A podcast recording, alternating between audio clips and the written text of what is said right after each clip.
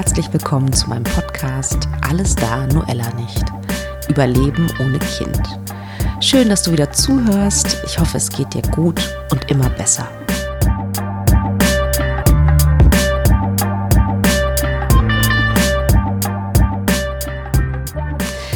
Kinderlosigkeit in unserer Gesellschaft ist ein Massenphänomen.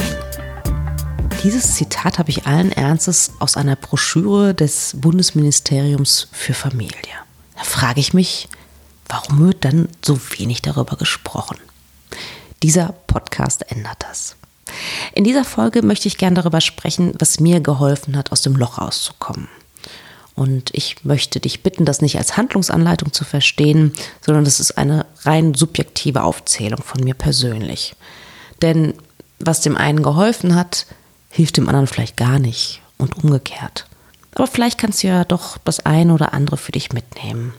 Und es würde mich natürlich total interessieren, was deine Heilung vorangebracht hat. Was hast du für dich gefunden? Was für Techniken, was für Methoden? Worein hast du deine Liebe gegeben? Würde mich sehr interessieren.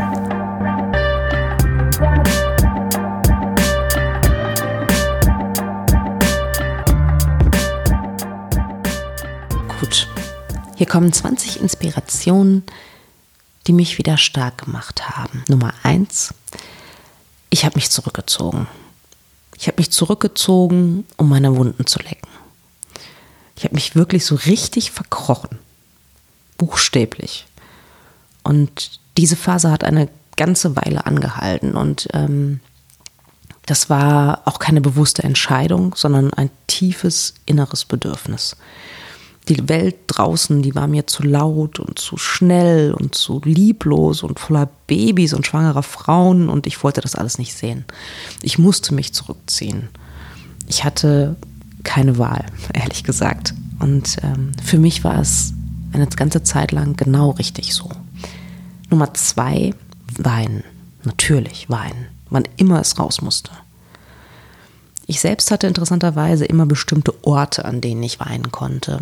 Von meinem Auto auf dem Weg zur Arbeit habe ich ja schon erzählt. Aber es gibt zum Beispiel auch eine bestimmte Kirche in Köln. Die besuche ich auch heute noch manchmal. Und da gehe ich rein und dann setze ich mich hin und atme tief durch. Und dann fühle ich mich demütig und dann kann ich auch heute noch manchmal in dieser Kirche weinen. Und das, obwohl ich normalerweise keine Kirchgängerin bin, das muss ich dazu sagen. Aber es hat einfach was mit dieser Atmosphäre dieses wunderschönen, ruhigen Ortes zu tun der, diese Atmosphäre war einfach wohltuend oder ist immer noch wohltuend für meine Seele.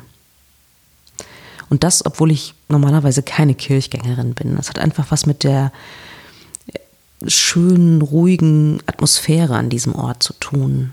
Diese Atmosphäre war einfach wohltuend für meine Seele.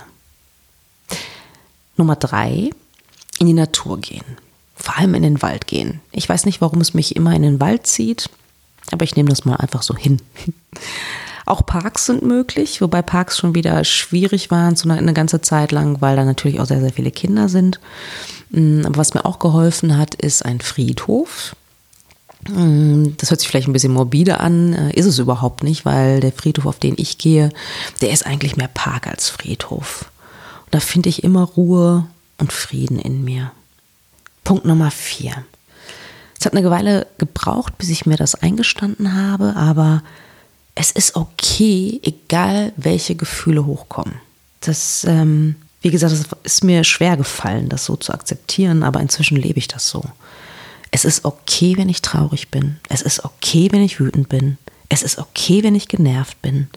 Es ist okay, wenn ich keine kleinen Kinder um mich herum ertragen kann, weil sie ja mich zu sehr mit meiner Trauer konfrontieren. Und es ist okay, eine Zeit lang in Selbstmitleid zu ertrinken. Es ist alles okay. Meine Trauer ist die Königin und sie darf die Führung übernehmen. Punkt 5.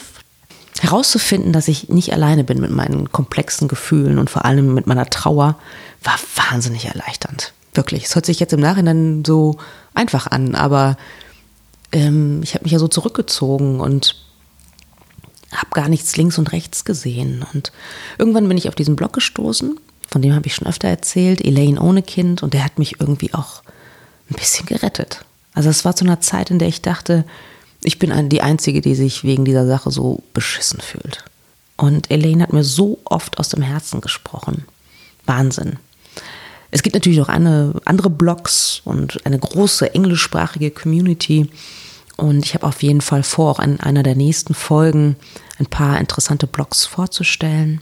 Und ähm, allein, dass du diesen Podcast hörst, trägt schon dazu bei, dass du dich nicht mehr so einsam fühlst. Hoffe ich zumindest. Das wünsche ich mir auf jeden Fall von ganzem Herzen. Tut euch zusammen, kann ich dazu nur sagen. Lasst uns eine Community sein, die sich gegenseitig unterstützt. Punkt 6. Mich intellektuell mit dem Thema Kinderwunsch, mit dem Thema Mütterlichkeit, Sinn des Lebens und so weiter zu beschäftigen. Ja, das war durchaus schmerzhaft an der einen oder anderen Stelle, aber war für mich einfach auch sehr hilfreich. Ähm, kennt ihr das Buch Die Mutter aller Fragen von Rebecca Solnit? In dem Buch wird ähm, die Frage nach Kindern aus feministischer Sicht diskutiert. Und die Mutter aller Fragen ist, warum haben sie keine Kinder? Und sie fragt halt, warum gilt Mutterschaft noch immer als Schlüssel zur weiblichen Identität? Und sie wehrt sich in dem Buch wirklich gegen jegliches Schubladendenken. Hm, ein bisschen radikal, aber ich fand es total spannend, eine andere Perspektive einzunehmen. Nummer sieben. Vielleicht ist es ein alter Hut, Mm, aber deswegen nicht weniger hilfreich. Zumindest war es das für mich. Und zwar ein Dankbarkeitstagebuch zu führen. Mich auf die kleinen, schönen Dinge des Lebens ähm, zu konzentrieren, mir klar zu machen, in was für einer schönen Umgebung ich lebe, was Familie, Freunde, Partner und so weiter angeht. Oder auch so die ganz kleinen Dinge. Also abends ins Bett zu gehen und sich sicher und geborgen zu fühlen und im Frieden zu leben, keine Angst haben zu müssen, das ist etwas, wofür ich auch heute noch jeden Abend dankbar bin. Nummer 8. Entschleunigen. Das war ganz wichtig für mich. Ich habe eine ganze Zeit lang wirklich regenerieren müssen an Körper und Seele. Und dabei habe ich festgestellt, dass ähm, kleinen Lebewesen beim Leben zuzusehen, das ist sowas wie Meditation. Also damit meine ich, dass ich zum Beispiel den tollsten Kater der Welt einfach beim Existieren beobachtet habe.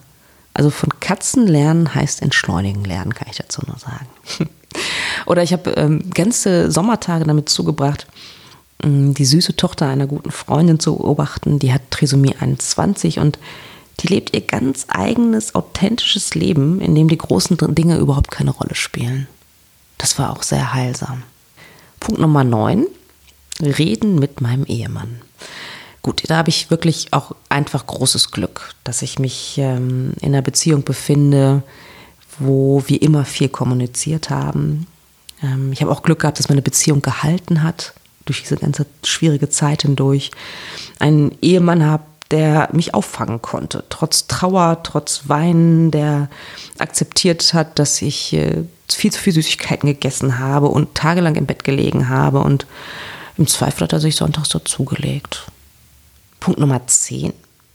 Reden mit meiner Schwester und meinen Freundinnen. Das hat mir auch gut getan. Auch wenn hm, die, der eine oder die andere vielleicht nicht alles nachvollziehen konnte, was ich gesagt und gefühlt habe, habe ich mich trotzdem angenommen gefühlt. Und es gab Freundinnen, die haben mir Care-Pakete geschickt nach meinen Fehlgeburten. Da waren Badesalz drin, Schokolade, Nagellack und solche Sachen. Es war so süß.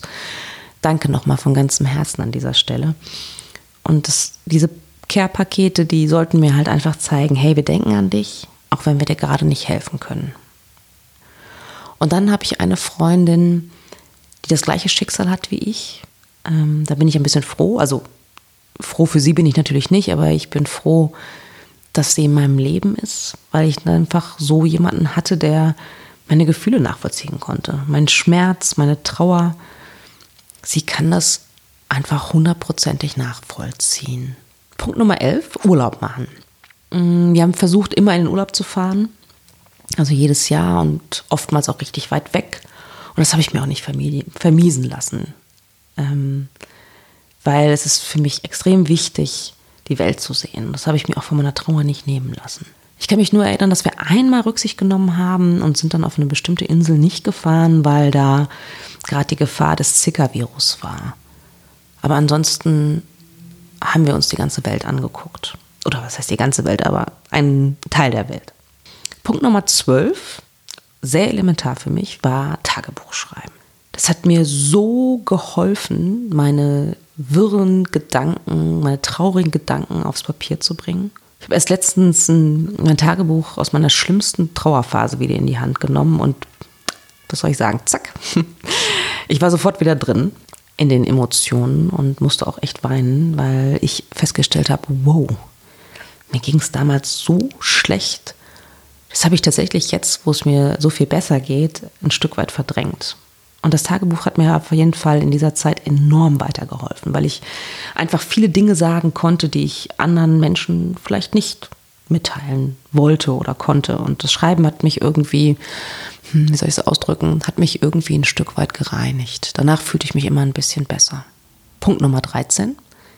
Tun, was mir gut tut. Egoistisch sein, ein Stück weit. Ähm, Kinder nicht sehen müssen, baden, was auch immer. Ja, ich habe mir Freiheiten rausgenommen, weil ich wusste, wenn ich das hier unbeschadet überstehen will, muss ich eine ganze Weile nur das machen, was meinem Körper und meiner Seele wohltut. Und das habe ich auch gemacht. Und auch meistens ohne schlechtes Gewissen. Nicht immer. Punkt Nummer 14. Ehrenamt. Etwas, was man sicherlich nicht in der akuten Trauerphase macht. Oder ich weiß es nicht. Ich habe es nicht gemacht. Aber ich glaube, das hat etwas zutiefst Befriedigendes sich zu engagieren. Punkt Nummer 15, Kochen. Und ich höre jetzt ein paar meiner Freundinnen laut auflachen. Kochen ist nicht meine Stärke. Aber in der Zeit, als ich so runtergefahren bin, habe ich mir ganz viel Zeit zum Kochen genommen. Einfach, ich habe liebevoll und gesund gekocht und habe Neues ausprobiert und habe ähm, auch mal was Komplizierteres ausprobiert. Und das hat nicht immer funktioniert, aber ähm, die nächste Pizzeria ist ja immer um die Ecke oder nur einen Telefonanruf weit entfernt. Und da habe ich auch wirklich meine Komfortzone verlassen. Und ähm, im Zweifel ist das immer gut, die Komfortzone zu verlassen, nicht nur in diesem Bereich. Punkt Nummer 16, auch was ganz Elementares für mich, meditieren. Meditation und Spiritualität für mich zu entdecken. Ich habe vor ungefähr zwei Jahren angefangen zu meditieren und mache jetzt ungefähr seit anderthalb Jahren mache ich das täglich. Also noch nie, gar nicht wahnsinnig lang, aber das hat mein ganzes Leben auf den Kopf gestellt. Also das kann ich wirklich so sagen. Einfach deswegen, weil ich, ich, ich lebe viel bewusster, viel ausgeglichener. Ich, hab, ähm, ich spüre so einen inneren Frieden in mir, mit mir. Ich lade mich sozusagen jeden Morgen mit positiver Energie für den Tag auf und dadurch bin ich einfach auch nachsichtiger. Sowohl mit mir als auch mit anderen. Punkt Nummer 17. Ähm, tu beruflich das, was dich erfüllt, habe ich mir irgendwann gesagt. Ich weiß, kein bisschen einfach umzusetzen, aber ich kann nur sagen, nachdem ich mich beruflich befreit habe, geht es mir einfach so viel besser. Und da frage ich mich halt schon manchmal, hätte ich das auch so konsequent getan, wenn ich ein Kind gehabt hätte? Hätte ich den Mut gefunden, ein Stück weit sichere Pfade zu verlassen? Tja, ich weiß es nicht. Die Frage bleibt unbeantwortet.